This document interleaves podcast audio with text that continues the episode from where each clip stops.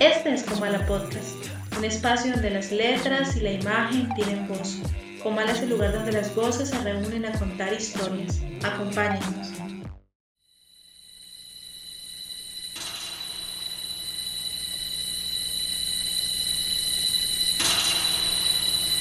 Durante todo un día de otoño, triste, oscuro, silencioso, mientras las nubes se cernían bajas y pesadas en el cielo. Crucé solo, a caballo, una región singularmente lúgubre del país y al llegar las sombras de la noche, me encontré a la vista de la melancólica casa Aya. Hola y bienvenidos a este, el segundo programa de la tercera temporada de Comala Podcast. Mi nombre es Jorge Sánchez y hoy estoy muy emocionado porque con nosotros se encuentra la creadora de Lugares Misteriosos, un podcast muy interesante, uno de mis favoritos últimamente, que me ha causado muchas pesadillas. Por eso, gracias Jacqueline que nos acompaña hoy para hablar de exactamente eso, en lugares misteriosos. Así que voy a dejar que ella se presente. Jacqueline, bienvenida a Comala Podcast, gracias por aceptar nuestra invitación. Hola, ¿qué tal? Hola, Carol, Jorge, muchísimas gracias por la invitación, para ser parte de Comala Podcast. Como ya les dijo Jorge, yo soy Jacqueline Isa y estoy bastante a gusto, estoy muy contenta compartiendo con ustedes hoy algunas historias de miedo y de misterio. Sí, Jacqueline, yo estoy totalmente de acuerdo con Jorge. Eres una invitada de las top que han pasado por este programa porque realmente sabes y eres una gran conocedora de, de precisamente el tema que vamos a tratar el día de hoy, que son los lugares misteriosos. Jacqueline, yo quería hacerte una pregunta aquí como, como fan tuyo que soy. ¿Cómo se te ocurrió esta idea, la de tratar lugares misteriosos? Porque hay muchos podcasts acerca de cosas que pasaron extrañas o personajes raros, pero eh, el concepto de lugares como, como algo misterioso, como algo que, que, encierra el misterio, me parece algo muy innovador y pero es que al principio me, me atrajo tanto eh, tu podcast, así que ¿cómo se te ocurrió esta idea? ¿Cómo nació? Cuéntanos un poquito de la concepción de lugares misteriosos. Mira, yo la verdad he sido consumidora de podcast por varios años, al principio, o sea, hablemos de hace unos 3, 4 años atrás, me gustaba muchísimo y me sigue gustando escuchar muchos podcasts.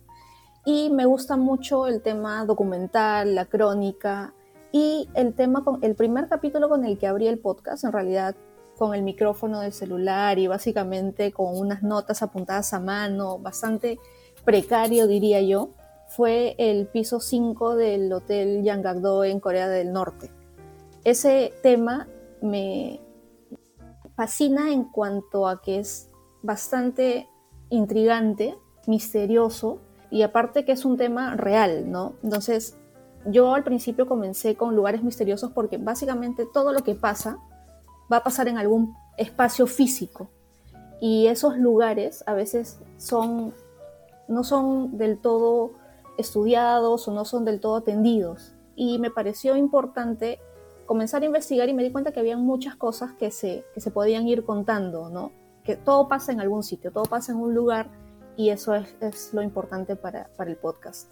Y yo creo que ahí también radica eso de lo, de lo terrorífico, saber que esos lugares existen y que es algo físico, como tú dijiste, y que están como tan eh, llenos de, esa gran nube de, misterio que, pues, que en algún momento o bueno, que nos, que nos, como en este momento, nos afecta de cierta manera.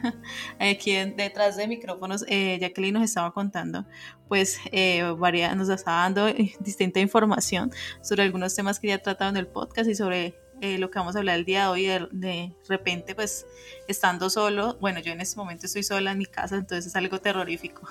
No, y pensar, como dice Jacqueline, que tiene toda la razón y es algo que, que suena suena uno diría pues sí es verdad pero pero es muy es una verdad muy grande porque todo lo, lo, extraño todo lo paranormal podríamos decirlo de alguna manera o todo lo sórdido va a pasar en algún en algún lugar o ha pasado en algún sitio. Y pensar yo que me mudé hace poquito de casa qué pude haber pasado en, en este lugar en este espacio aquí donde yo vivo era un jardín infantil entonces con mayor razón a veces a veces la gente se que viene aquí se asusta por lo mismo, porque pensar que va a encontrar cosas raras, uno nunca sabe qué ha pasado en los lugares donde habitamos o, o en los lugares que sí, que, que, son normales para nosotros, como colegios, universidades, no sé, sitios así. Y este podcast, el de Jacqueline, muestra eso, Jacqueline, yo también quería preguntarte, y perdona tanta preguntadera, ¿qué tal ha sido la recepción que ha tenido tu podcast? Mira, ha sido bastante buena, que para mí en realidad fue una, ha sido una sorpresa. Yo, básicamente, como les, les comenté hace un instante, el podcast, el inicio fue bastante precario. Yo lo único que tenía era mi teléfono, mis audífonos y mucho interés en contar historias y en realidad mucha curiosidad porque a mí me encantaría conocer algunos de los sitios de los que les cuento, ¿no? Entonces por eso también buscaba más información y era básicamente como hacer un viaje hacia esos lugares.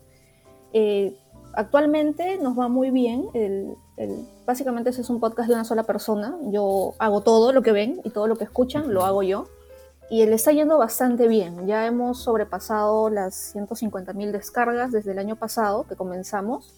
Y nada, espero, espero seguir este, entreteniendo y brindando información, ¿no? que es básicamente lo, lo que a mí me gusta hacer. Yo realmente recomiendo mucho Lugares Misteriosos. Es un podcast genial, es un podcast que asusta, que informa, que entretiene y que, bueno, que como a mí se va a meter en las pesadillas. Así que escúchenlo, búsquenlo, Jacqueline, ¿en qué plataforma estás? Por favor, ¿Nos podrías dar o tus redes sociales o cómo, la gente puede encontrar tu podcast? Por supuesto, estoy, el podcast está en Spotify, en cualquier otra plataforma de podcast que le use la gente, Apple Podcast, Amazon Music, Google Podcast, Spreaker y, bueno, y todas las que, las que les guste usar. Y tenemos dos páginas, tenemos una página en Instagram y otra en Facebook. Y estamos como arroba lugares misteriosos el podcast. Y también tengo la página, tengo el canal en YouTube, que es donde básicamente replico todos los audios del podcast, pero pronto eh, espero poder comenzar a hacer ya un poco más de temas audiovisuales, ¿no? Que es como un refuerzo a la historia, pero ya con más imágenes, con videos y con, con mayor contenido. Y eso va a ser en YouTube muy pronto. Bueno, entonces lo esperamos con ansia. Ahí están todas las redes de, Jacqueline, de Lugares Misteriosos donde pueden escucharla. De nuevo le agradecemos mucho por estar aquí con nosotros. Nos honra que nos ayude, que bueno, que nos dé tanto conocimiento como sabemos que tiene. ¿Y qué te parece, Carol, si de una entramos a decir qué obras vamos a tratar en el capítulo de hoy? Listo, me parece bien. Vamos a, en la parte de literatura. Vamos a estar tratando el cuento de la caída de la casa Usher de Edgar Allan Poe y El ladrón de cadáveres de Robert Louis Stevenson.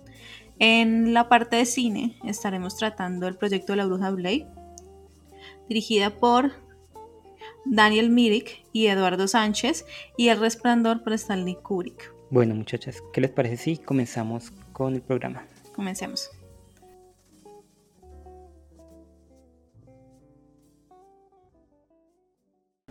Poesía, cuentos, novela, cómic, todo está aquí en Copana Podcast. En la sesión de literatura vamos a tratar eh, La caída de la casa Usher de Edgar Allan Poe. Nos habla de un joven caballero el cual es invitado a un hogar de un antiguo amigo de la infancia, Roderick Usher, y ese amigo ha invitado a la voz narradora, en este caso al joven caballero, debido a que se encuentra muy mal de salud. Está, él es enfermizo y vive como en un, hogar un poco extraño. Eh, eh, y está recluido en compañía de su hermana Lady Madeline, que también está delicada de salud. Entonces, este personaje Osher eh, vive constantemente preso de una enfermedad. le molesta los sonidos muy fuertes, pues su aspecto no es el mejor y constantemente está, está el terror de, morir, teme por su vida.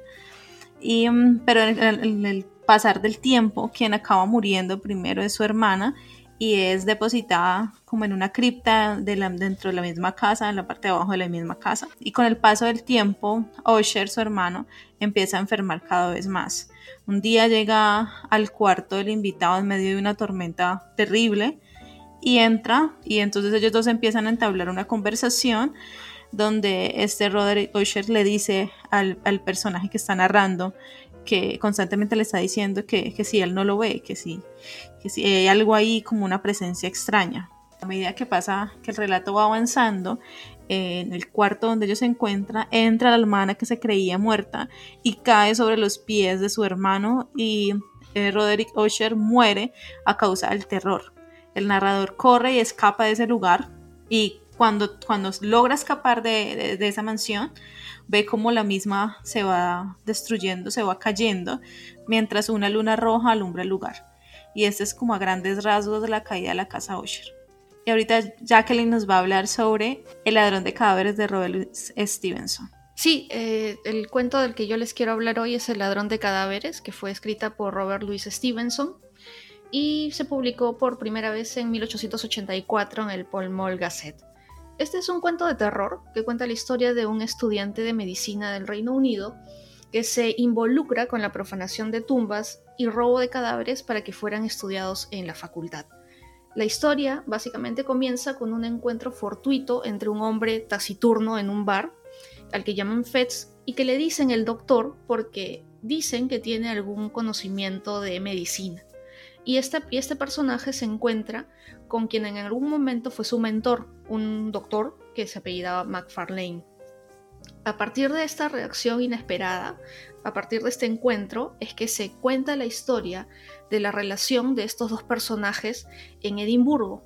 Ahora resulta que el doctor, el doctor McFarlane introduce al personaje principal de este cuento en el sórdido negocio de profanación de cadáveres y lo hace su ayudante. Esta labor obviamente en esos momentos era ilegal, pero de alguna manera necesaria para la medicina. Y la labor de este joven ayudante era recibir los cadáveres que otros hombres llevaban hasta la escuela de medicina. Este cuento realmente no es muy extenso, es bastante fácil de leer y cuenta básicamente el dilema moral que tiene Fetz en sí mismo, ¿no? Porque en una ocasión recibe un cadáver que en su opinión acababa de ser enterrado. Es más, el cuerpo era de una persona que él conocía. Y si bien este cuento para mí, que ha sido determinado en el género del terror, será bueno que estamos acostumbrados a otro tipo de, terror actualmente, pero no es tanto el terror como el de las películas, pero sí hay un momento que es básicamente ya hacia el final de, de, la historia que sí se siente este terror y este miedo cuando uno está leyendo el libro. Es casi como les contaba hasta el final de la historia que, se siente este terror porque pasa algo que no puede ser explicado con racionalidad. No quiero spoilerles el cuento porque me encantaría que lo lean, pero sí es importante que, que bueno, decirles que este, este giro del, del cuento de terror y de corte sobrenatural se presenta cuando por necesidad Fetz tiene que ir a buscar un cadáver y es ahí donde está el clímax del cuento y donde el género del terror se hace presente, ¿no? Y básicamente este cuento no es ajeno al género porque su autor es el que escribió obras tan famosas como El extraño caso del Dr. Jekyll y Mr. Hyde, La isla del tesoro y La flecha negra. Obviamente hemos eh, oído hablar de estos, de estos cuentos en algún momento, de estas obras en algún momento de la vida. Dos historias que no sé si por casualidad o por destino, crean una narración que se desarrolla poco a poco, poco a poco y como dice Jacqueline, es al final cuando todo revienta, tanto en El ladrón de cadáveres como en La caída de la casa Asher. Esos dos finales creo que son ya míticos en la literatura mundial y bueno, muy interesantes historias que vamos a tratar hoy con un tema que sacamos entre los tres, que es el de la muerte crea lugares misteriosos. Así que, no sé, Jacqueline, ¿tú qué eres la experta aquí entre nosotros acerca de los lugares misteriosos. ¿Cómo relacionas este tema con las obras que tratamos hoy?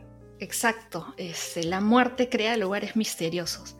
Y, les cuento un poquito por qué escogí este cuento y por qué me parece tan importante eh, relacionarlo con los lugares misteriosos. Y la verdad es que básicamente lo hice porque está relacionado al concepto de un lugar que a mí me causa mucha curiosidad y que, podemos encontrar en cualquier lugar del mundo. Es decir, no tenemos que viajar 5.000 kilómetros para encontrarlo como podría ser cualquier otro lugar misterioso, porque los cementerios están básicamente en todo el mundo. Y, si han tenido la oportunidad de, de escuchar el podcast, eh, aquí he hablado varias veces de ellos. Y la verdad es que a nivel personal a mí me gusta mucho si es que estoy de viaje o de paseo en algún lugar, visitar un cementerio porque aparte de la paz que se encuentra, me parece que es un lugar preciso para conocer un poco la historia de la gente que vivió en, este, en, este, en esta ciudad o que finalmente terminó ahí. la verdad es que muchos son prácticamente museos. Entonces uno ahí puede perderse, puede acercarse también a algunas personas que a veces son celebridades, que es lo más cerca que puedes estar de una celebridad, de un personaje histórico o inclusive de, la propia familia, ¿no? Y un cementerio que tiene mucho que ver con el cuento de Stevenson y que yo particularmente creo que han, lo han usado como base para el cuento es el cementerio de Greyfriars en, en Edimburgo. Este cementerio, que si es que mi memoria no me traiciona, creo que no hablan de ningún nombre cementerio en el cuento, pero yo creo que pueden referirse a él porque eh, si es que lo han llegado a ver en algún video en internet, yo particularmente nunca he ido ahí, pero he visto varios, varios videos de gente que lo, que lo recorre, se van a dar cuenta que muchas de las tumbas están enrejadas. Es decir, sobre la tumba que está en la tierra enterrada hay una reja, como si no quisieran que la gente llegue a la tumba. ¿No? Y básicamente por esto, por este fenómeno, digamos, social que hacía que en nombre de la medicina tuvieras que profanar tumbas para, para tener cadáveres que poder estudiar, cosa que ahora es mucho más fácil por diferentes motivos, ¿no? Entonces, lo que hacían las familias para proteger los cadáveres de, de, la persona que había muerto era ponerle una reja a la tumba. Y eso, si uno lo ve ahora, pues te asusta, ¿no? Porque gracias al folclore, al popular, mucha gente dice que en realidad les ponían las rejas para que no salieran como zombies. Pero eso es un poco difícil de probar. La verdad, o sea, la verdad es lo más lógico y es que la familia esperaba que no se roben el cadáver o que no le robaran las joyas o la ropa con la que estaba vestido, ¿no? Pero bueno, si, si, de repente por allá se da, se da una vuelta por allá en algún momento y ven estas tumbas con rejas, podrían, alguien podría decirles que es para evitar que salgan como zombies, pero no es así. Y bueno, este cementerio también es bastante conocido porque la autora de Harry Potter, se o sea, caminó entre las tumbas para buscar los nombres de sus personajes. Y Tom Riddle es uno de ellos y está así escrito Tom Riddle en una de las, de las tumbas de, de este cementerio. Vea, pues eso no lo sabía. Dicen que Juan Rulfo, el gran autor mexicano y por el cual debemos el nombre de nuestro podcast, hacía lo mismo, se iba a los cementerios de los pueblos y anotaba los nombres de las lápidas para ponérselos a, a sus personajes en, en, las novelas y en los cuentos que hacía, así que quizás eso ya es una, una acción de, los literatos. sí. Mira que, yo también estuve como investigando por ahí y resulta que, las familias como, como dijo Jacqueline Ricas enterraban a, los, a sus familiares en ataúdes de aceros. Incluso le ponían, eh, contrataban guardias que se mantenían día y noche junto a, la persona que había muerto, que estaba ahí enterrada, hasta que el cadáver se, se descompusiera y, las personas no pudieran pues robarlo. Entonces, hasta dónde hasta dónde ha llegado semejante escritor eh, al, retratar con tanta realidad y vividez, pues es eso que estaba sucediendo en, en, ese contexto. Exacto, sí, es cierto. Y miren, además de, de la profanación de cadáveres, otra otra, no sé, otra relación que también tiene con el cuento es, por ejemplo, en uno de mis episodios conté la historia de una casa en la que vivió Benjamin Franklin en Londres, este prócer de la independencia y, personaje muy importante para los Estados Unidos. Vivió unos años en Londres en una casa en la que ya cuando le hicieron las refacciones en nuestro siglo, encontraron huesos en un pozo y la gente, en, principio, lo que pasó es que sospecharon que Benjamin Franklin había sido un asesino serial y que había enterrado a estos eh, desdichados personajes en, en este pozo, ¿no? Y bueno, luego de hacerse muchas investigaciones, se determinó que no, que él no era un asesino serial y que la casa donde estaba había sido una escuela de anatomía, donde llegaban cadáveres para ser estudiados. Y llegaban cadáveres casi de la misma manera como llegaban en el cuento de Stevenson, ¿no? que habían personas que se encargaban de buscar, eh, de profanar tumbas, de sacar a las personas que recién habían muerto y llevarlas a estas escuelas de anatomía donde se hacían pues las disecciones y todos los estudios que, bueno, finalmente nos han ayudado mucho en el desarrollo de, de la medicina, pero que en principio no era una acción legal, ¿no? Y básicamente se dice, que la verdad no está tan probado, es que Benjamin Franklin sabía el origen de estos cuerpos y que él también, como un hombre que respetaba mucho la medicina, habría podido ser parte de alguna de estas incursiones en las que o bien se sacaban los cadáveres o se recogían personas que morían en la calle en esa época como mendigos o vagabundos que morían cerca de los muelles porque no tenían casa ni alimento ni, ni ningún beneficio, ¿no? Pero bueno, dicen eso. Sí, los llamaban los resucitadores. Creo que por ahí en alguna parte del, cuento de Stevenson dicen que, se llamaban así porque pues obviamente sacaban a los cuerpos y los resucitaban de cierta manera, ¿no? Y resucitar también hace el, uno de los personajes de la caída de la casa Asher, donde nos encontramos en, en una casa, y esto lo hablábamos con Jacqueline en la introducción también, que es muy interesante cómo lugares comunes se pueden volver misteriosos debido a, al encuentro con la muerte. Eh, la casa Asher, donde están estos personajes, en sí no, sería nada más si, si no cargara con toda la historia de esta familia que de cierta manera parece maldita. Y el autor yo creo que nos quiere dejar muy patente que el reflejo de lo que es y de lo que ha sido la gente que ha vivido allí, como Asher, su hermana y toda la, la familia y la, todos los que han pertenecido a esta familia, se ve reflejada, los muros está que se caen, todo está muy podrido, todo está muy feo, todo está muy decadente. Y, bueno, y la historia de, la hermana de Asher y, todo lo que conlleva también nos da un poquito como una, una pincelada de lo que se ha convertido esta casa con, con el paso de la gente y, y con tanta muerte que ha vivido. Sí, hablando de cementerios, yo creo que esa casa de la de, de Osher es como un cementerio en potencia. Eh, los dos hermanos, los dos hermanos están ahí a punto de morir y, precisamente es cuando ellos mueren cuando la casa se derrumba. Y por ahí eh, el texto decía, ¿por qué me pregunté la casa de Usher me hacía sentir tan triste? Nunca encontré respuesta. Entonces, mira, es decir, es, un, lugar extraño ahí donde, donde estos personajes, donde quedan solamente esos vestigios de esa, de esa que en algún momento fue una gran familia. Ya, Jacqueline tiene un episodio que ahora mismo no recuerdo de pues el, nombre del capítulo, pero es como que una familia donde uno de los integrantes asesina a toda la familia. Jacqueline, tú, tú me dirás, sí. ¿Cuál es? Puede ser el de la, casa, de los felices. Creo que, sí, que, es un, que, él los mata. Sí, es un doctor que mata a casi, creo que mata a la esposa. Sale la hija herida porque también creo que le metió un par de hachazos y, la niña sale, bueno, a pedir a pedir auxilio y bueno, esa casa sigue ahí. Eso. Y no, pero pero ¿no crees tú, Jacqueline, que como que esas casas quedan marcadas, como esos lugares en sí quedan marcados? Yo creo que sí, porque si no, las casas se venderían y, la vida seguiría adentro, ¿no? En, la casa de los felices, que no, no, me estoy equivocando, la gente que la compró después de este caso, de un momento a otro desapareció. No desapareció, era un tema que se, se les llevaron los ovnis ni nada, sino que se fueron y dejaron todo. Inclusive decían que habían dejado regalos de Navidad y comida y todo. O sea, en realidad es como que dijeron, nos vamos y nos vamos. Entonces sí, yo creo que algunas casas quedan con algún tipo de energía que no, no deja que, que los demás se desarrollen, ¿no? Podría ser.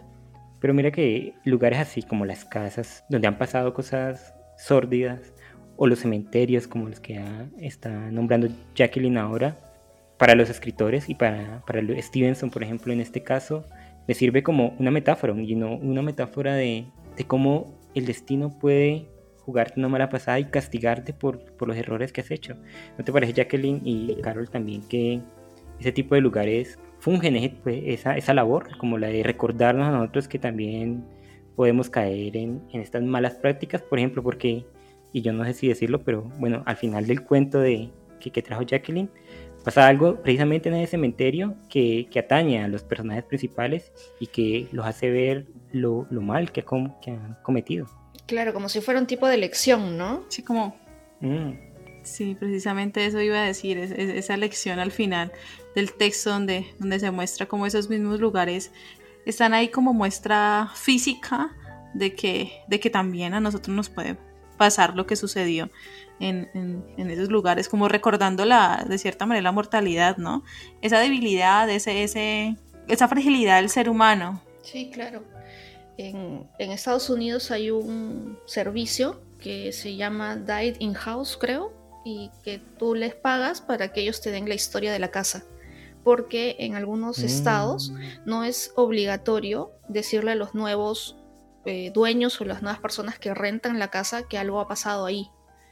Entonces eh, ellos hacen un estudio de, de la vida de la casa, ¿no? Entonces si, si bueno, si al nuevo dueño a la persona no le importa y, y ahí ha habido un asesinato o algo, bueno, bien, vive ahí, pero hay gente que en realidad sí, sí le afecta un poco saber que está yendo a una casa donde ha pasado algo tan, tan feo, ¿no? Jacqueline, ¿a ti en lo personal te importaría?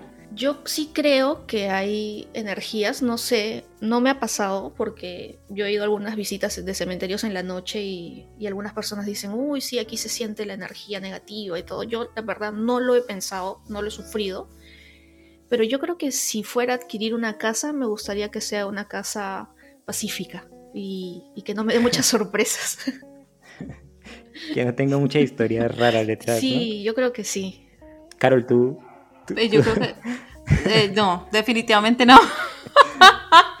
no, y no, y mil veces no. Un Por Dios santo, ¿no? no, no, no, no, no, jamás en la vida, no.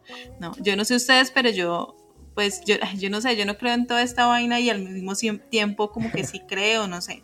La vaina es que yo, o, o no sé si, como dijo Jacqueline, se trata como de esa energía, pero uno eh, siente cuando llega a un lugar eh, donde, donde hay algo que uno no le termina de gustar.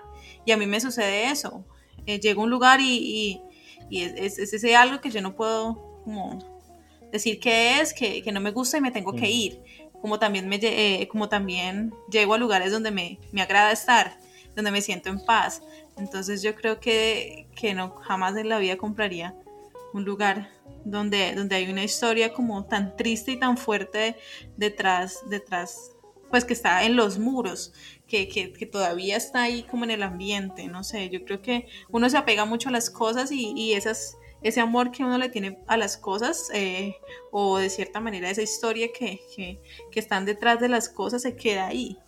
Entonces no, no, realmente no sería capaz. Mira que, mira, Carol, que acabas de decir algo muy interesante, que pues que tú puedes llegar a un lugar y sentir que, que es pacífico y que te agrada, ¿no? Entonces, y Jacqueline dijo al principio algo también que, que comparte, que también es muy interesante, que ella cuando va a un cementerio siente mucha tranquilidad. Entonces es algo como que, no sé, como que no se compagina porque se supone que en un cementerio hay un montón de, de muertos y, y mucha gente siente dolor. Entonces, ¿por qué, por ejemplo, Jacqueline, por qué crees que esto, que, que en un cementerio siente tanta tranquilidad, pues, teniendo todas las historias que tiene? Yo creo que depende de cada persona, ¿no? Yo veo los cementerios como lugares de historia, de, de mucha cultura, como un museo. Mm, Sí me impacta que haya gente ahí, que haya personas que han tenido familia y que han vivido muchísimo o, o quienes han vivido muy poco. Pero yo lo veo desde Mm. ese punto de vista. o sea, es, es más un museo para mí que, que un lugar donde yo entre y me vayan a, asustar o, algo vaya a pasar. No me ha pasado, como te digo, aquí en Lima en algún momento hubieron este, visitas nocturnas al primer cementerio de la ciudad, que se llama Presbítero Maestro, y básicamente es un museo arquitectónico. Hay muchísimas esculturas, mausoleos, y bueno, la oportunidad de visitarlo en la noche estaba, mu- mucho antes de la pandemia y las veces que he ido realmente ha sido una visita muy, muy interesante en el sentido de la historia, de conocer quiénes, estaba, quiénes están ahí, quiénes, cómo llegaron, cómo llegó este mausoleo, y etcétera, etcétera, ¿no? Pero, eh, pero sí creo, como, como Carol, que hay algunas cosas que absorben algún tipo de energía y, y es difícil tenerlas en casa o la misma casa en sí, ¿no? Yo creo que sí hay, hay que tener respeto a, a este tipo de energías. Y yo creo que esto es lo que le pasaba al protagonista de la casa Asher. Él era el último de su, de su linaje. Él y, pues, y su hermana, que estaba muy enferma y que ya podía morir en cualquier momento. Y la casa, pues, donde él siempre había vivido, en que casi no salía, conservaba todos los recuerdos de su familia, conserva, y no solo de la familia cercana, sino de, pues, de la historia ancestral que él llevaba encima. Y pues por lo mismo se estaba pudriendo, estaba cayendo, estaba vuelta a nada ¿No crees, Carol, por ejemplo, que, que toda esta historia lo estaba aplastando a él y que eso fue lo que lo llevó a, a su final? Sí, Jorge, eh, eh, es esa historia que está detrás de cada uno, como, como estábamos diciendo. y qué pena hacer como este corte tan abrupto. No sé si ustedes han, han, han escuchado ahorita hablando de casas y, y, de energía y todo el cuento. Em, hay una historia alrededor de, de, una casa donde una señora construyó precisamente, eh, edificó una casa que es un laberinto, donde uno va por las escaleras y, y se encuentra de frente como con muros y, y y a veces uno va bajando y resulta que, que no hay piso. Bueno, es, es, un laberinto completo. No recuerdo muy bien Creo el, que el Jacqueline nombre lo de eso. También hay también una en su, película. su podcast, ¿no? Eh, no, pero no sé si es la casa Winchester. Creo que Sí, que es Sí, de una el- señora que Sí, sí. y que hasta que creo que se murió siguió construyendo y siguió construyendo. el marido era creador de la, de la sí. pistola, ¿no? De- del revólver Witcher. Sí, sí, sí, es eso. Entonces miren como, como es, esa casa también es, es como el reflejo de ella misma, ¿no? De esas, de esa, de esa ansiedad, de esa inseguridad, de, de ese, de cierta manera, locura, que ese desorden que había dentro, dentro de esta misma mujer. Pues que yo creo que es eso, Carol. Eh, los lugares se vuelven misteriosos conforme las personas lo habitan y conviven en él y, bueno, y los vuelven misteriosos. ¿no? Creo que Jacqueline estará de acuerdo con esto porque ella nos decía en la introducción, cada acto misterioso, cada cosa rara que pasa en este mundo debe pasar en un lugar. Es eso, ¿no? Que, que nosotros con nuestra interacción, ya sea con la muerte, ya sea con, con las tragedias que ocurran en, en una casa o en X lugar, somos los que de alguna u otra manera lo pues permeamos con esa con ese misterio los, lugares. Sí, sí, estoy totalmente de acuerdo, porque básicamente nosotros le impregnamos a la casa nuestra historia, ¿no? Por eso es tan importante y por eso es, por eso queremos tanto a nuestras casas y a los lugares donde, donde vivimos. Yo creo que sí, obviamente todo tiene que ver un poco con lo que, lo que dejamos ahí y lo que nos pasa también, ¿no? Películas, series, cortometrajes, videos musicales, todo está aquí en Comala Podcast. Bueno, y para la parte de cine en compañía de Jacqueline Isa, la creadora de Lugares Misteriosos, vamos a tratar dos películas supremamente interesantes que ya hacen parte de la historia del cine, como son El proyecto de la bruja de Blair y El Resplandor. En El Resplandor, dirigida por Stanley Kubrick, nos encontramos con la historia de Jack Torrance y su familia, su esposa y su hijo Danny, de 6 años, 7 años más o menos. Bueno, Jack eh, es un escritor, es un hombre que ha tenido problemas con la bebida, que se le nota desde el principio que tiene con problemas con el temperamento, con manejar este tipo de, situaciones, y lo contratan para cuidar un hotel, el Hotel Overlook, que queda en una montaña, y él lo va a cuidar todo el invierno, así que van a estar separados totalmente, solo ellos tres, en este, en este lugar. Aquí, en el, en el hotel, ocurre algo extraño, y es que el hotel tiene como una suerte de vida propia, tiene como como un resplandor que llaman en la película, que es como una capacidad de, y no sabría cómo explicarla bien, pero como que está vivo el hotel. Y, y, y en él se, se, esconden todas como la energía o las personas que han vivido allí antes. Este mismo poder también lo tiene el hijo de Jack, Danny, y por esto el hotel quiere que, que su padre como que lo sacrifique, se, se lo ofrezca para ganar el poder del niño. Bueno, El Resplandor es una de las películas más famosas de la historia del cine de su director, que ya es mucho decir, y vemos la caída en la locura de, de, Jack Torrance, cómo su familia tiene que luchar contra esto, vemos sucesos paranormales en, en locaciones supremamente bellas, pero caóticas y, y, bastante espeluznantes. Pues yo creo que la mayoría de las personas se han visto esa película y los que no, pues se la recomiendo mucho. Y ya, este es a grandes rasgos, no quiero decir más para que la gente disfrute y experimente lo que es el resplandor. Y Jacqueline nos va a hablar del proyecto de la bruja de Blair. Bueno, les quería contar que el proyecto de la bruja de Blair se estrenó en 1999 y es la historia ficticia de tres cineastas que recorren el pueblo de Black Hills en Burkittsville, en Estados Unidos, tratando de, tratando de encontrar la historia de la bruja de Blair, que era una leyenda del, de la zona. ¿no? Esta eh, leyenda era la de una mujer que en 1785 fue desterrada de este pueblo, en ese momento se llamaba Blair, porque había recibido una acusación de varios niños de que ella los había llevado a su casa para sacarles sangre. Entonces, estas personas, los padres básicamente, lo que hacen es expulsar a esta mujer del pueblo, la acusan de brujería, la amarran a una carreta y la dejan en el, bosque en el invierno, con la esperanza pues de que muera de frío. Luego toda la gente vuelve a su casa, se olvidan de lo que pasó y después de un año, la mitad de los niños del pueblo comienzan a desaparecer, incluidos los niños que habían acusado a esta mujer. Entonces, en esa época, de repente no se buscaba mucho la, explicación racional, sino creían mucho en la brujería, en las maldiciones, y decidieron que esa mujer era una bruja y que les había puesto una maldición. Entonces todos se van del pueblo y el pueblo de Blair queda inhabitado.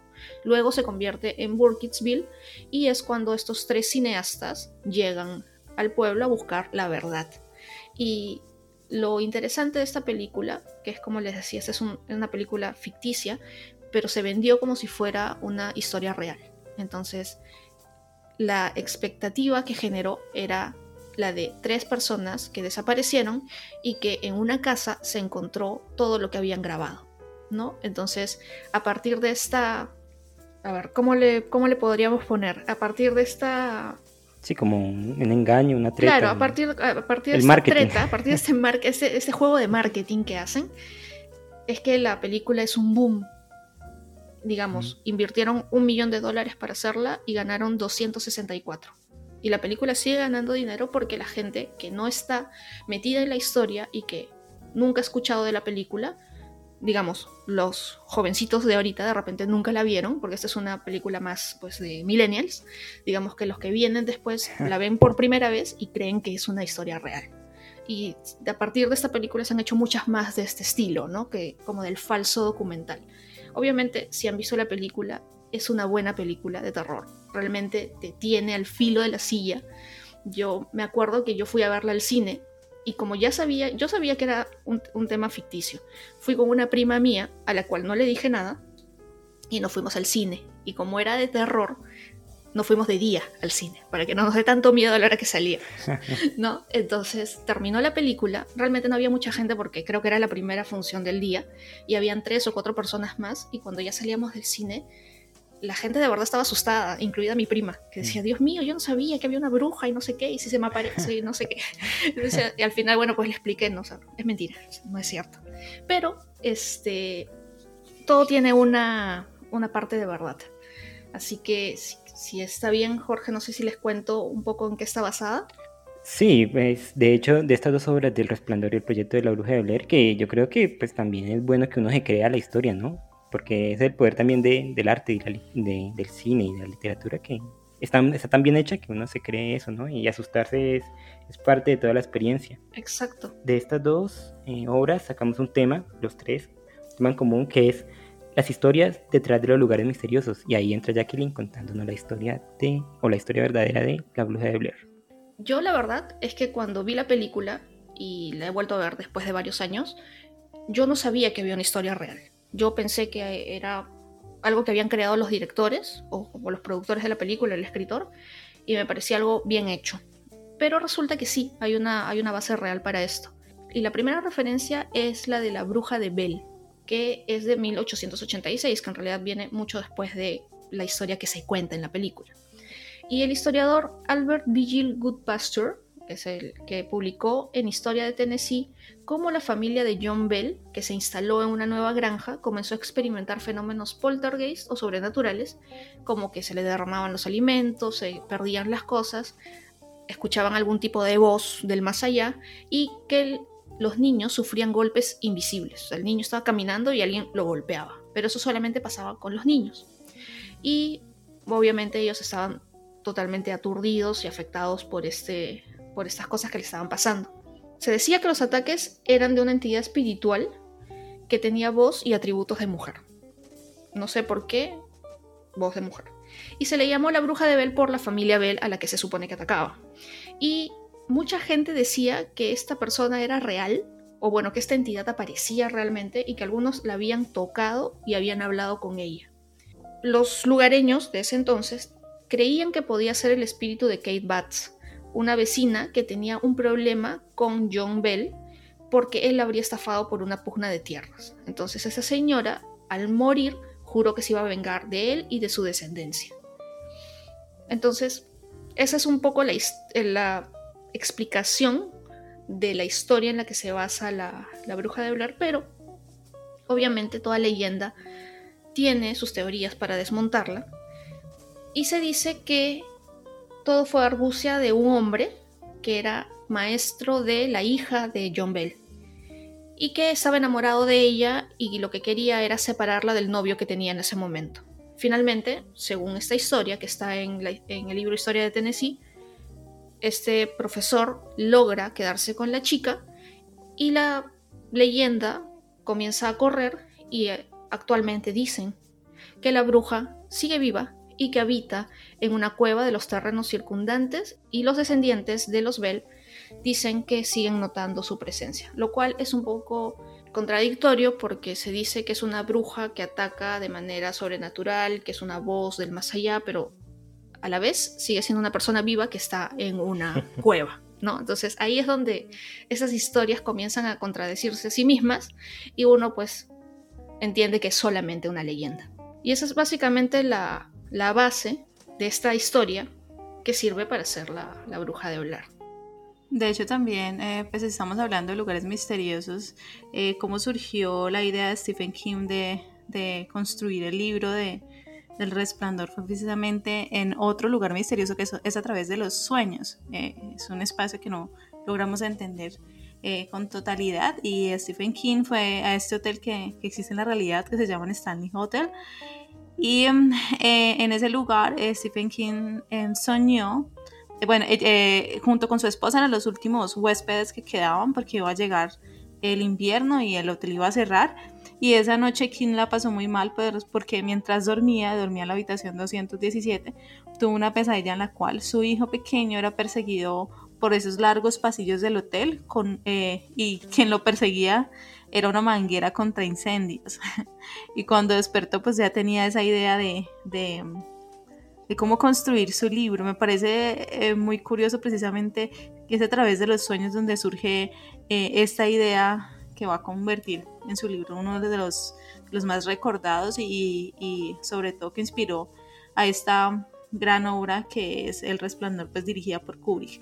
Y precisamente también a través de esas historias donde también se mencionan pues ciertos hechos un poco paranormales, eh, porque durante en esa estancia, en esa habitación 217, Stephen King afirma que vio un niño pequeño en el hotel, aunque a pesar de que no había absolutamente nadie, sino solamente ellos dos. Él vio ese niño en el hotel. Se dice que, mm, en, en, el salón de conciertos se aparece Paul, el hombre que trabajó en ese hotel de 1995 a 2005 y murió en camino del hotel tras sufrir un infarto. También dicen que hay un fantasma apodado Lucy, que no se sabe quién es, eh, que es una mujer sin hogar que buscaba refugio en el sitio.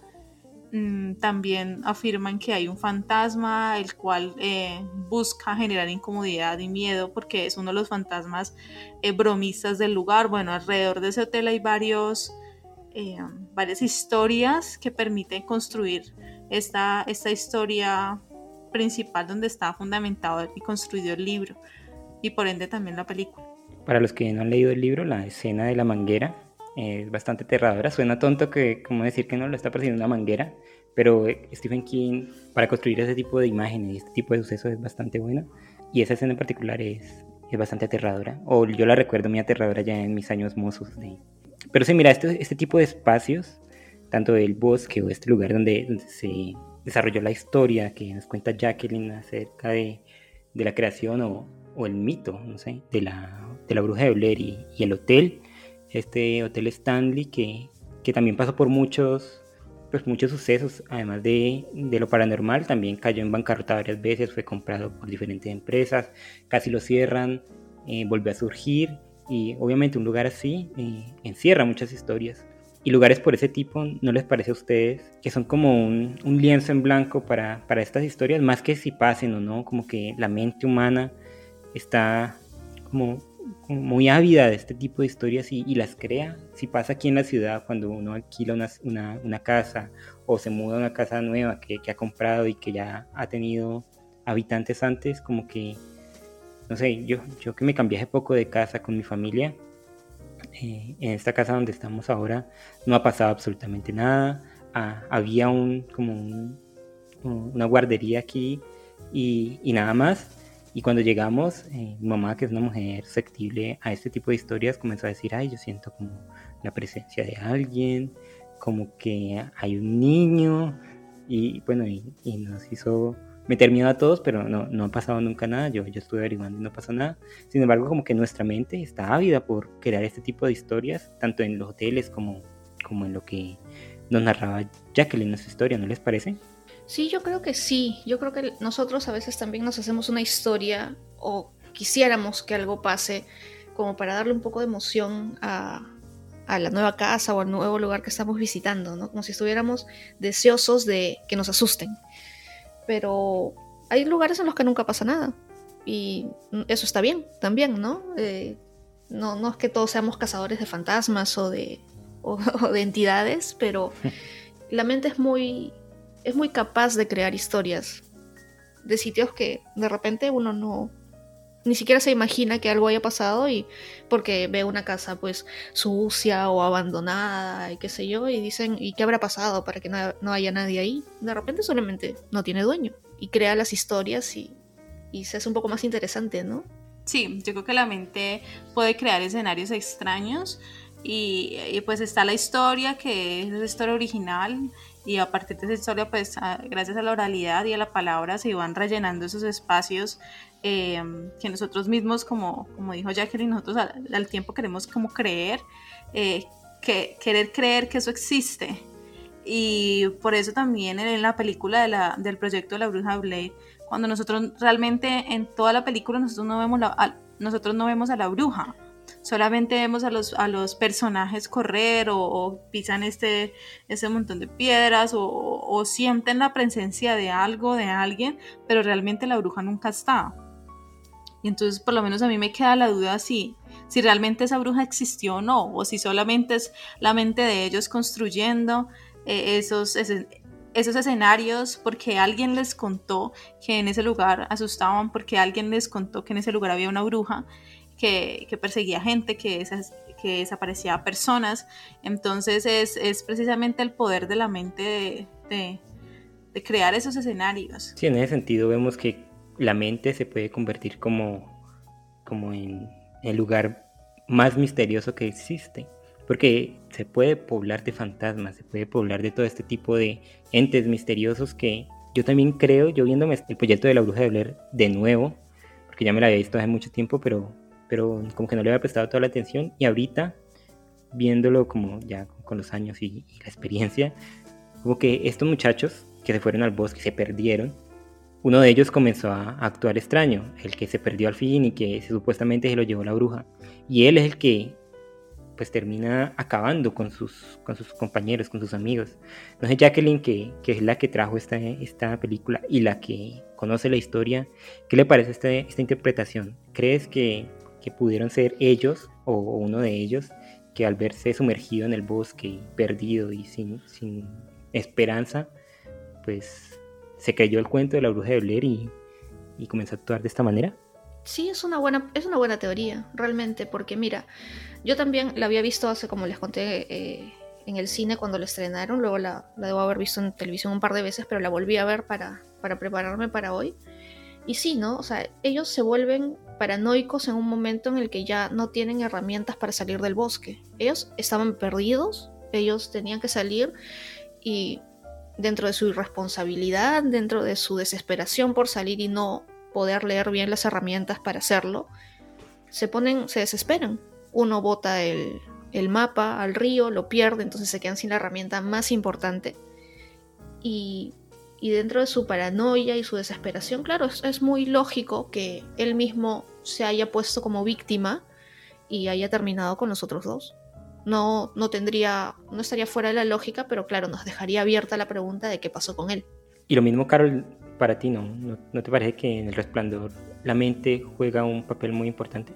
Sí, claro que sí, desde el, desde el mismo momento donde le dicen a Jack que en ese lugar eh, hubo alguien que asesinó a sus hijas o un, hecho macabro, ese personaje tiene que, de cierta manera, de, de, pronto el inconsciente eh, relaciona que él también es padre de familia y que él también, eh, pues con, con, con, toda esta soledad, porque ahí hablan sobre el síndrome de la cabaña, creo que es. Sí, la fiebre de la cabaña. Exacto, donde una persona se encuentra sola y empieza como a, enloquecer por esa misma eh, soledad. Y, es interesante la escena donde él, donde todo el mundo sabe que él está solo, pero se encuentra precisamente con ese personaje que, que él mismo ha, supuestamente ha nombrado al inicio de la película donde ha matado a sus hijas y Jack le pregunta em, que si él es el encargado de cuidar el hotel, pero el otro personaje le dice que no, que todo el tiempo realmente ha sido Jack el que ha se ha encargado de cuidar y de proteger, custodiar ese lugar, el hotel. Entonces, precisamente ahí es ese momento de quiebre donde, donde el personaje Jack empieza a pensar realmente si soy, yo siempre he estado custodiando ese lugar, entonces yo soy el encargado de, guardar y, de proteger para que quien entre, pues realmente no salga del hotel y cómo no van a salir. Pero claro, al final vemos la, foto y él aparece en la, la foto. exacto, él aparece en la foto y aparece la fecha donde están todos esos personajes celebrando pues esta gran fiesta en el, en el en este ¿cómo se llama? el dorado el salón dorado. El salón dorado exacto. Entonces uno, uno se pone a pensar realmente es esa mente que, que, que como un rompecabezas va uniendo todas esas historias y las hace encajar de manera perfecta pero a costa de qué.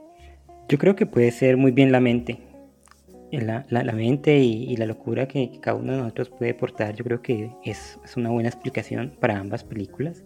Sin embargo, algo dentro de mí me dice que, quisiera que, que, no fuera así, que quisiera que en realidad hubiera algo, existiera una bruja que asolara a estos muchachos, que, bueno, quisiera todo lo que hace la película y que el Hotel Overlock, porque igual si decimos que la mente en el resplandor, entonces el niño, ¿qué, qué le pasa? El niño tiene ese tipo de poderes que puede comunicar con otros que también lo tienen, así que no sé, Jacqueline, a ti te, produce que más, más atracción pues esta explicación racional acerca de la mente y todo lo que ello puede conllevar o, que realmente detrás de, estos lugares que, tú conoces muchísimos exista una historia, si bien digamos no verdadera, pero sí que, esté allí, esté ahí como en la frontera.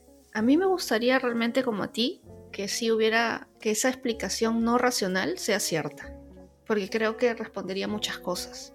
Pero mucho, la, racionalidad a veces nos gana y hay que buscar la explicación, ¿no? Pero como, como tú dices, ¿no? O sea, en, la película, eh, porque si, si, el, si la mente de, Jack era el problema, porque el niño también tenía esas alucinaciones y esa conexión con el, con el otro personaje que también trabajaba en el hotel. Eso, eso no lo explica la mente de Jack. Y, algo que a mí me gustó mucho de la película es que al final yo creo que, no sé si, si, era, si fue la intención de, Stanley Kubrick, al final nos deja con la mente zamaqueada, como que nos, nos saca el piso y, y con la última foto y la fecha que sale ahí, tú dices, ¿qué pasó?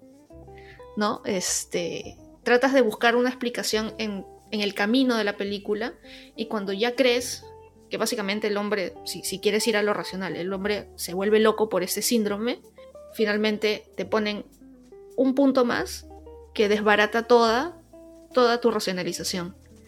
Y eso es algo que a mí particularmente me gustó mucho de la película. Y como tú dices, sería interesante que lo que creemos que pasa, pase, pero a veces las explicaciones racionales son un poco más, hacer, son más, un poco más cercanas a la verdad y, y al final eso es lo que explica muchas cosas. Sin embargo, yo le quería preguntar a Jacqueline, desde, que decidimos invitarla a la Podcast, que ella habiendo eh, investigado tantos lugares misteriosos, porque lleva varias temporadas haciéndolo en, su podcast, detrás de cada una de esas historias, detrás de los asesinatos o el abandono de los lugares, o bueno, todas estas cosas sórdidas que suelen pasar, eh, y obviando ya los misterios más, más terrenales, ¿crees que todos esos lugares que tú has investigado pueden tener, no sé, una parte, digámoslo, paranormal, una parte que, que no sea explicable con la mera racionalidad o con cosas que, que salgan de nuestras manos, de lo, del humano? Yo creo que la mayoría tiene una explicación racional. Sobre todo el tema de asesinatos, por ejemplo, haciendo un poco de memoria y volviendo a este de la casa de los feliz. El tema yo creo ahí es el miedo que, que se ha ido sembrando en la sociedad para que la gente no quiera vivir ahí. Y la casa sigue abandonada, por ejemplo, como te digo, ¿no? Los cementerios son lugares históricos en principio, pero hay gente que es mucho más sensible o mucho más susceptible o que se deja, digamos, no engañar, sino se deja que comienza a creer lo que la gente dice, ¿no? De repente hay una persona que dice, uy, yo siento aquí alguna una sensación de, dolor, de pena, y hay otra persona que la comienza a sentir porque, porque lo escuchó, de repente si escuchó, no, aquí no pasa nada y es un museo al aire libre, pensaría lo mismo, ¿no? Yo sí creo que hay lugares difíciles de explicar porque o no se han estudiado mucho o solamente se ha investigado en un sesgo, o sea, solamente la parte paranormal, por ejemplo, y no se ha tratado de buscar una explicación racional, que eso es lo que suele pasar en algunos casos, ¿no? Que hay algunas investigaciones sesgadas, sobre todo en las investigaciones que hacen los programas que buscan fantasmas y qué sé yo. ¿O será que yo no soy tan susceptible a esto? Pero si, si vemos algunos eh, que hacen estas psicofonías donde en teoría escuchas las voces de otras, de otras entidades de, que están en otras dimensiones, hay gente que escucha palabras claras y en mi caso yo a veces no escucho nada. Y de repente va por ahí, ¿no? Que la gente ya está sesgada a querer creer algo y hay personas que no. Yo pienso particularmente que, es algo que va por ahí. Pues ya, ese, sería el valor de las historias, ¿no les parece? El valor de, como decíamos antes, como que las personas queremos creer algo y, y, eso se va pasando de generación en generación. Quizás eso de, alguna manera fue lo que le pasó al protagonista de La caída de la casa Asher. Tantas historias que tenía encima fueron llevándolo a la locura, a, la muerte. Y, y quizás en parte esto es lo que convierte a estos lugares misteriosos como misteriosos. No, no que haya pasado algo, no que pase algo, sino que la gente diga que pasa algo, que, crea en ello con una fe eh, ferviente y que a la larga convenza a otros, ¿no? Sí, yo creo que, que, va mucho por ahí. Y ese es el poder, como tú mismo dices, de las historias, ¿no? De qué es lo que siembran en la gente y cuál es el poder que tienen a la hora de, contar esas historias. A mí me encanta, me encanta eh, investigar sobre estos lugares misteriosos y si tuviera la oportunidad de ir a alguno, no, conozco muchos, la verdad. Eh, he ido a uno que otro museo de los que les, cuento por ahí. Pero si tuviera la oportunidad de ir a los sitios que, investigo, a mí me encantaría.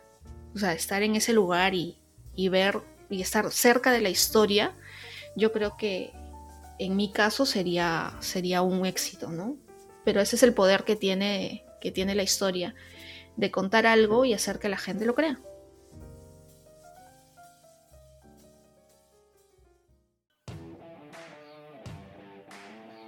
Llevamos algún tiempo compartiendo buenos ratos contigo, en los que hablamos de temas que nos apasionan Queremos seguir entregándote el mejor contenido cada semana. Y para ayudarnos a conseguirlo no existe mejor patrocinador que tú. Te invitamos a realizar tus colaboraciones a través de Neki, PayPal y DaviPlata. Encuentra toda la información en nuestras redes sociales para que continuemos compartiendo excelentes momentos y muchas horas de compañía. En Comala Podcast, todas las voces cuentan historias.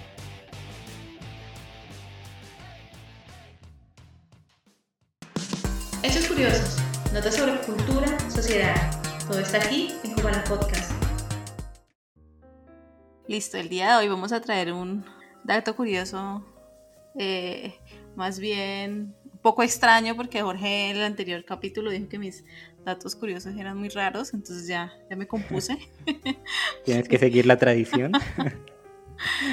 y, y, entonces en este dato curioso hablan del manuscrito de Voynich. ¿Han escuchado sobre él? Yo algo he escuchado. Sí, yo también he escuchado de él. Además, uno, estudiando literatura y metiéndose en los libros cada rato, eh, pues conoce o, llega a estos libros extraños a través de la historia, así que sí está como el manuscrito Voynich, el código Gigas y, otros cuantos ahí, que son raros y que son interesantes. Listo, para nuestros escuchas y quien, quienes no hayan tenido pues la oportunidad de saber de qué se trata, eh, ese es un libro medieval que es de carácter anónimo, y mm, el cual está, se encuentra en este momento en la Universidad de Yale. Esta universidad lo, almacena en una bóveda y es uno de los grandes enigmas del conocimiento humano porque este libro está escrito en un idioma que nadie conoce. Entonces ha sido muy difícil para las personas que, los lingüistas y criptógrafos, eh, todo el mundo tratar de, de entender, eh, pues obviamente de qué se trata o qué, qué, nos están contando a través de esas letras.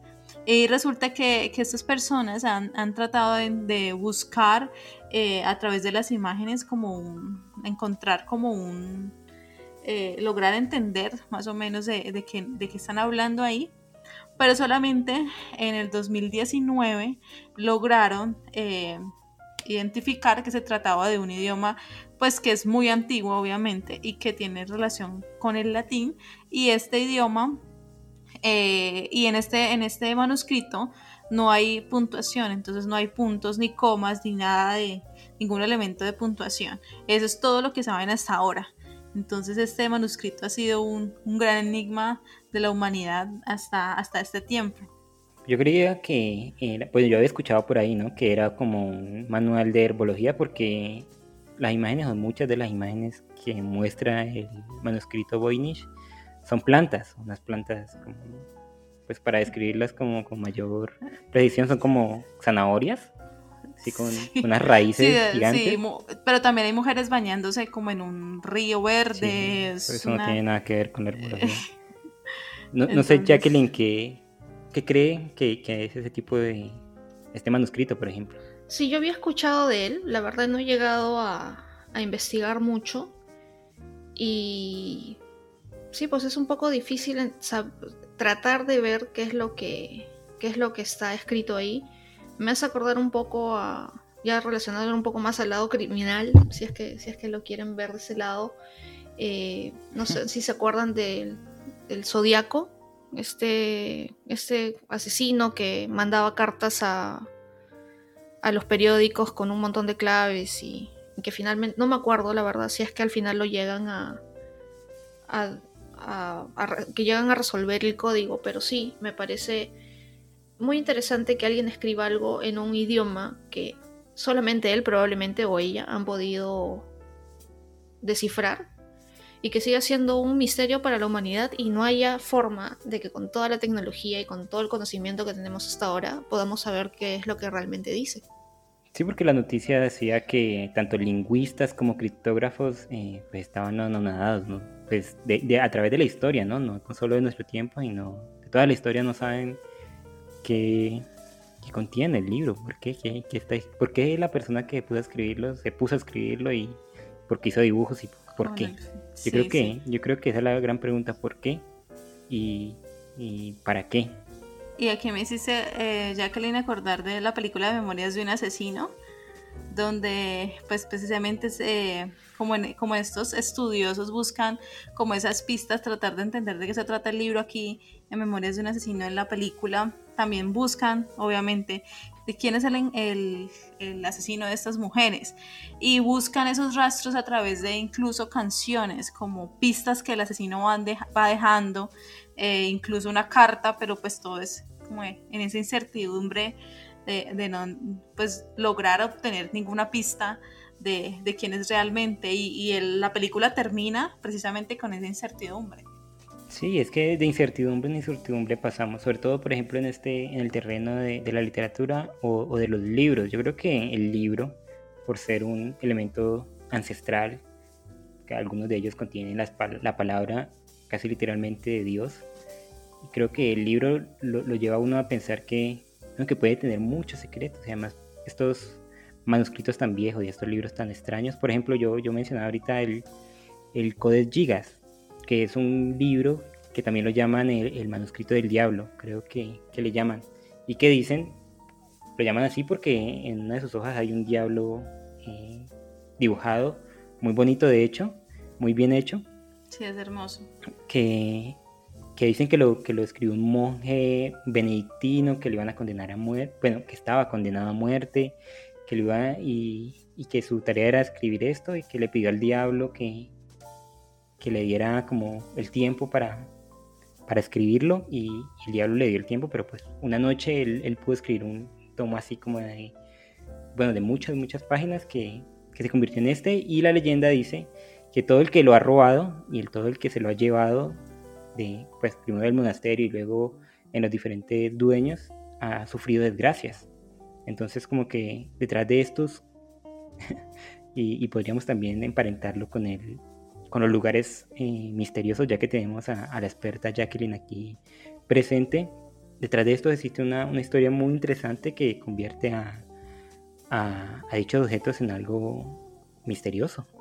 Sí, claro, hay lugares, bueno, yo no los conozco todos obviamente, pero hay lugares que, que además del, del espacio geográfico, el espacio físico, eh, quedan algunas reliquias, ¿no? Y, eso lo hace, lo hace inclusive más misterioso. No tengo alguno eh, aquí en la cabeza, pero, pero sí, por ejemplo, las iglesias, ¿no? Sí, sí, sin ir muy lejos, las iglesias no sé si es que ustedes han escuchado este, este dicho. A mí, a mí a veces me dicen, si tú algún día tienes que pasar la noche en la calle y dormir en una iglesia o en un cementerio, mejor duerme en el cementerio.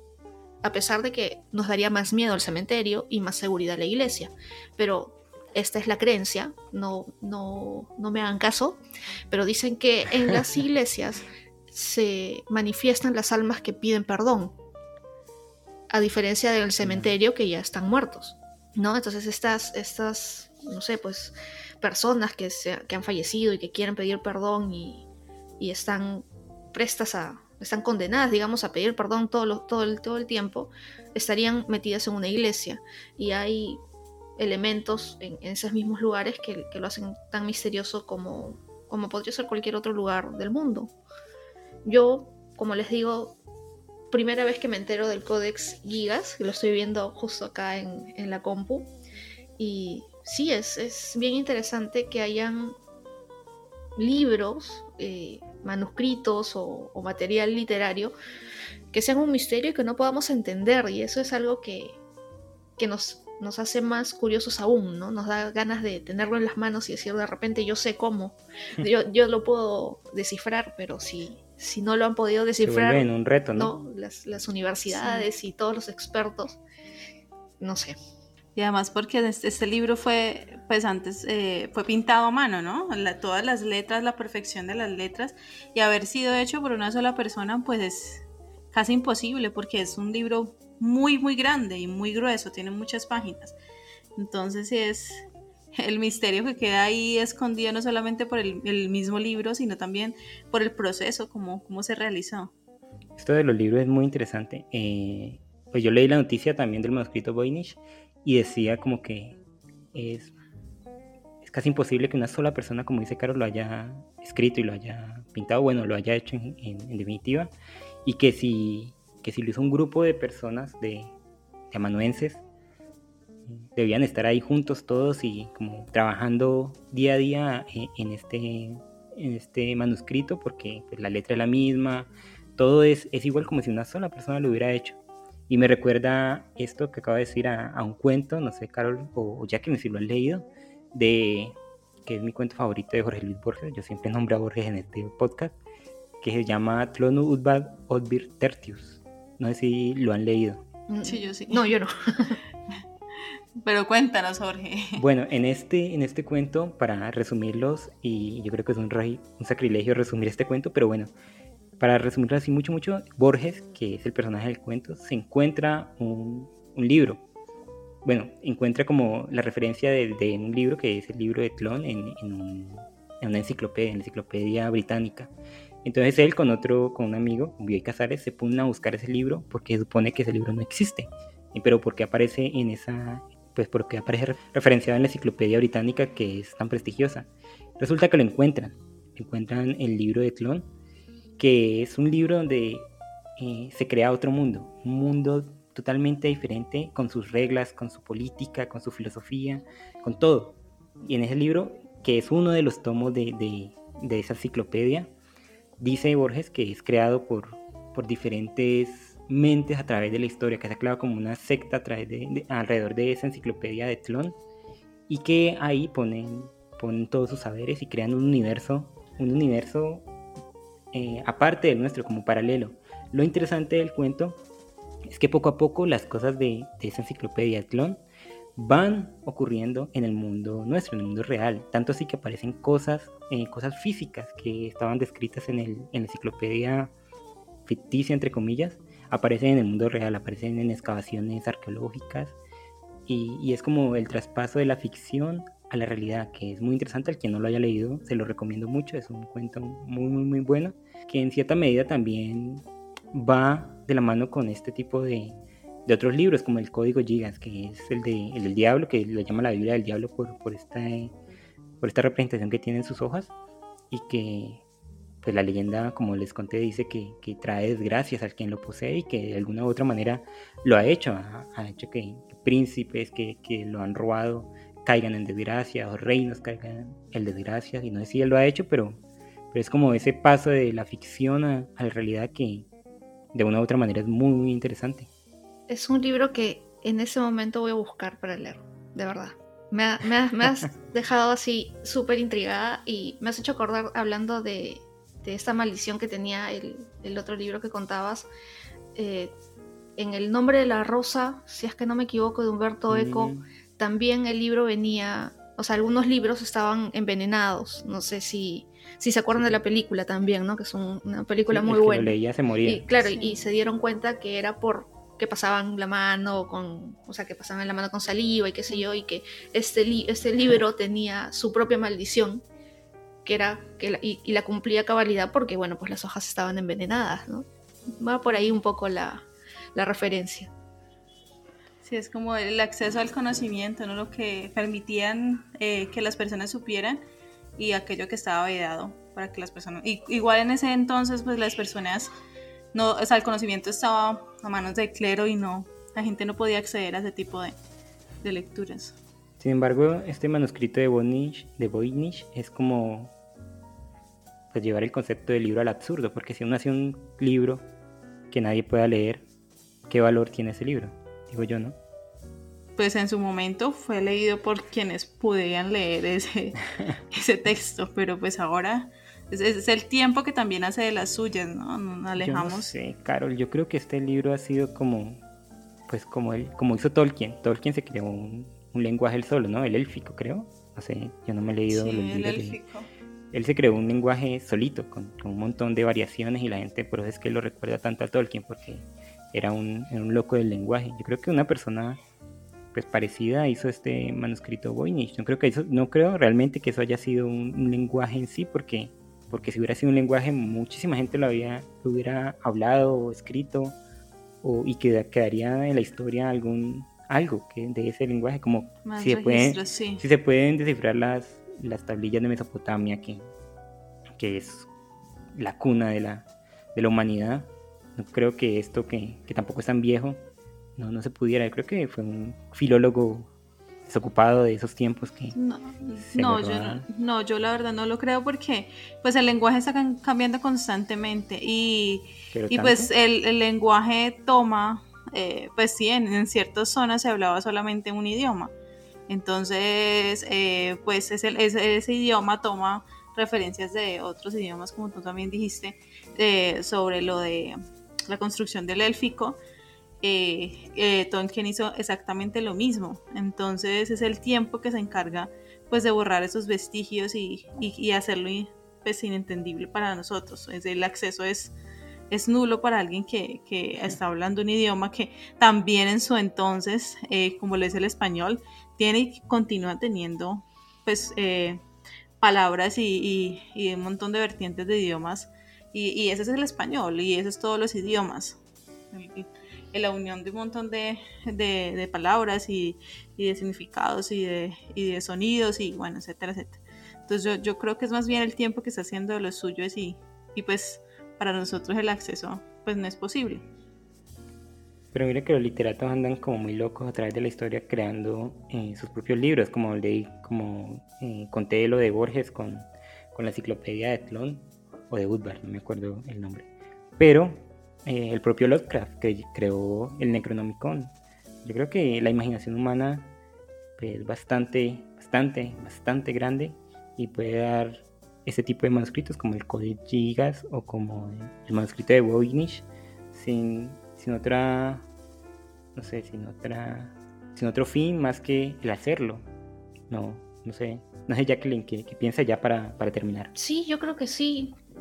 Yo creo que hay de todo un poco, ¿no? Que, que tienes la capacidad de crear un, un idioma y, y, hacer un manuscrito de repente inentendible en el tiempo y que, como, como decías con el libro de, de Tolkien, o no sé, no sé, tal vez me equivoque, en La Naranja Mecánica también en el libro se, se usan bastantes palabras que, que son difíciles uh -huh. de entender, ¿no? que te, necesitas un glosario para, para entender el libro eh, a mí me costó un poco leerlo porque tiene, tiene palabras que en, en, el contexto del libro no, no, hacen sentido, pero sí buscas el glosario al final, eh, lo entiendes, ¿no?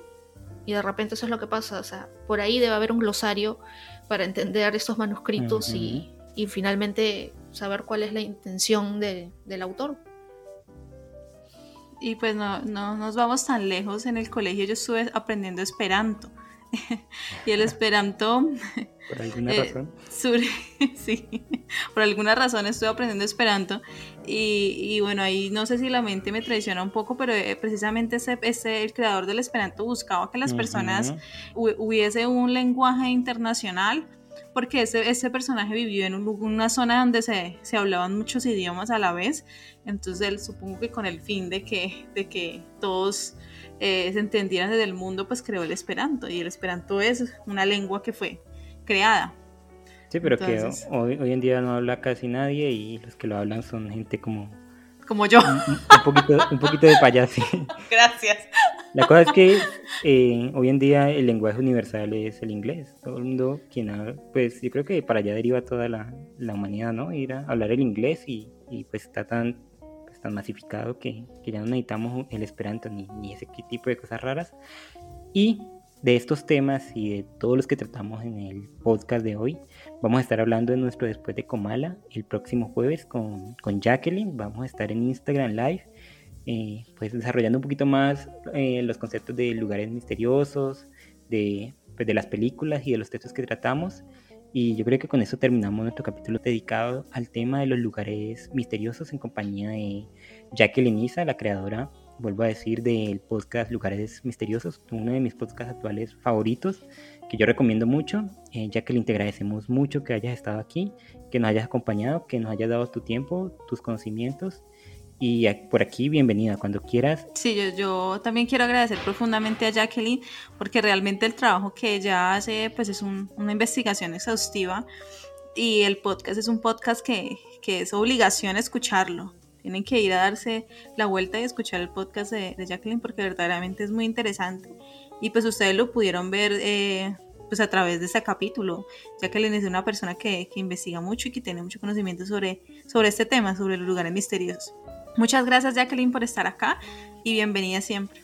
Gracias Jorge, gracias Carol, de verdad agradezco muchísimo sus palabras, me he sentido muy muy a gusto hoy día porque les va a parecer gracioso, pero yo le cuento a muchas personas sobre lugares misteriosos a través del podcast, pero realmente no lo puedo conversar mucho en, casa porque no es un tema tan, tan común de sobremesa, ¿no?